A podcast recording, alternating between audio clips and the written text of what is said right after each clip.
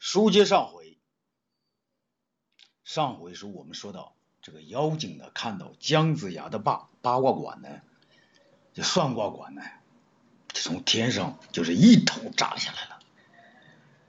这妖精呢，一进这卦馆呢，不要紧呢，这路上的行人呢，这做买的、做卖的、推车的、担凳的、卖米的、卖面的、卖葱的、卖蒜的，三教九流、五行八作，呼啦都进来了。为什么都进来了呢？大家知道啊，老姜头这挂馆子两三个月都没开张了，这冷不丁来了一个美女，都来看了呗。好嘛，围了一个水泄不通啊！姜子牙一看来这么多人，高兴了，心里说话：嘿嘿，这几个月的包子没白吃哦，下半年的包子钱又涨了。妖精进来定睛一看，他有点后悔了，害怕了，怕那个姜子牙能把他认出来。怎么呢？他只见这个姜子牙在八仙桌后面太师椅上面端然稳坐，虽然在那坐着，站起来的话呢，身高也有一丈挂零啊。古代的长度单位呢，想来算起来也就差不多一米八多吧。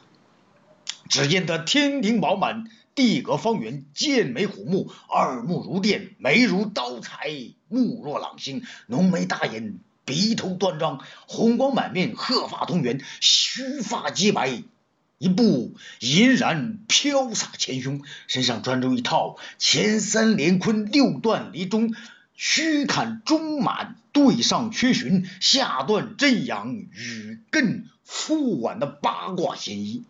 下摆上绣海水江崖，往桌子底下一看，足蹬云履。这妖精那个姜子牙的相面呢，他看呆了。哎呦，我的妈呀，好一派道骨仙风啊！他能不能把我认出来呀？又一想，哎嘿，既来之则安之呀。眼一瞪，牙一咬，心一横，脚一跺，我怕你做甚？想到这里呢，他可就说话了。那那慢起竹唇呢，轻轻的叫了一声：“先生，我要算卦。”那姜子牙说：“啊，这位小娘子，我来给你抽个签。”姜子牙本来要说呢：“我来给你抽个签儿吧。”他这签儿字还没说完呢，定睛们一看。把妖精给认出来了，何以见得呀？他头上有一团黑妖气啊！你可别忘了，他姜子牙火眼金睛啊，别人是看不见的。姜子牙呢，这气儿就大了去了。那又有同志要问了，他神仙也生气啊！当然，你个小妖小样，也欺骗我老人家，说不定又要跑到哪里去为非作歹。姜子牙呢？你刚想发火，那又一想，别介，那我要是一发火把他吓跑了，可就不好办了吗？姜子牙呢，强压怒火啊！这位娘子，我给你看个手相吧，男左女右。这个妖精心里说话：什么看手相？那看脚相，恐怕你也看不出来吧？那萧应呢，心里美不滋的把手伸过去了，说时迟，那时快，姜子牙啪一把就抓住他寸关尺的脉门呐，那就是手腕子，一抓就准了，那个准劲就甭提了，往里面一较劲，这这妖精当时感觉就不行了，他骨酥肉麻呀，心想坏了，那真是怕什么来什么，他把我认出来了，怎么办呢？这个又逃又逃不掉，走又走不脱。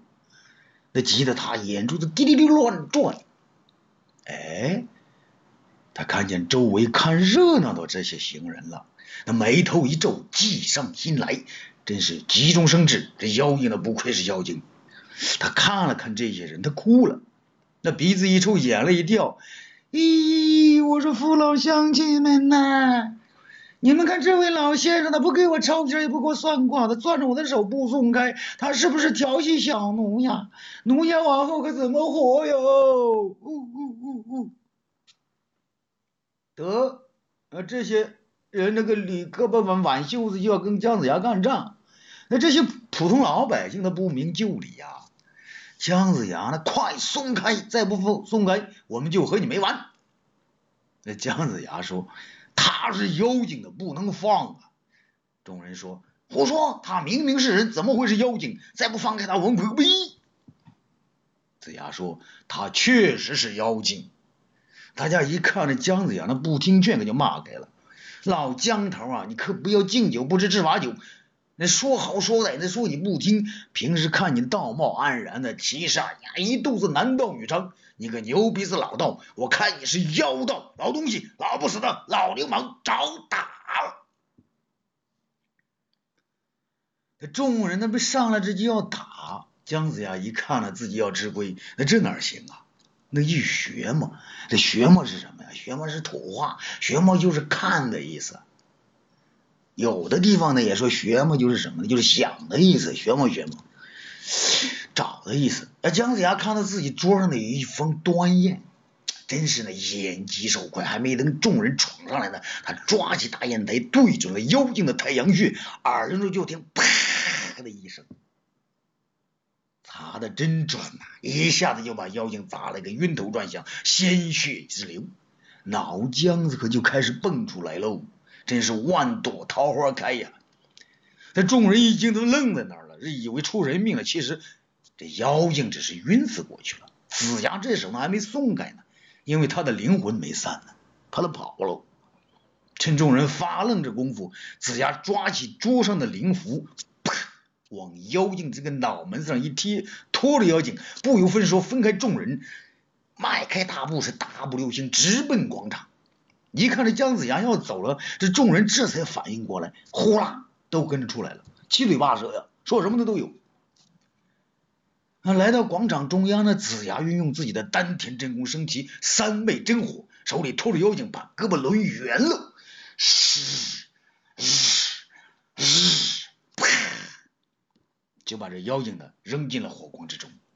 那真是无巧不成书啊！忽然间呢，就来了一阵大长风，那风助火势，火借风威，呼呼呼。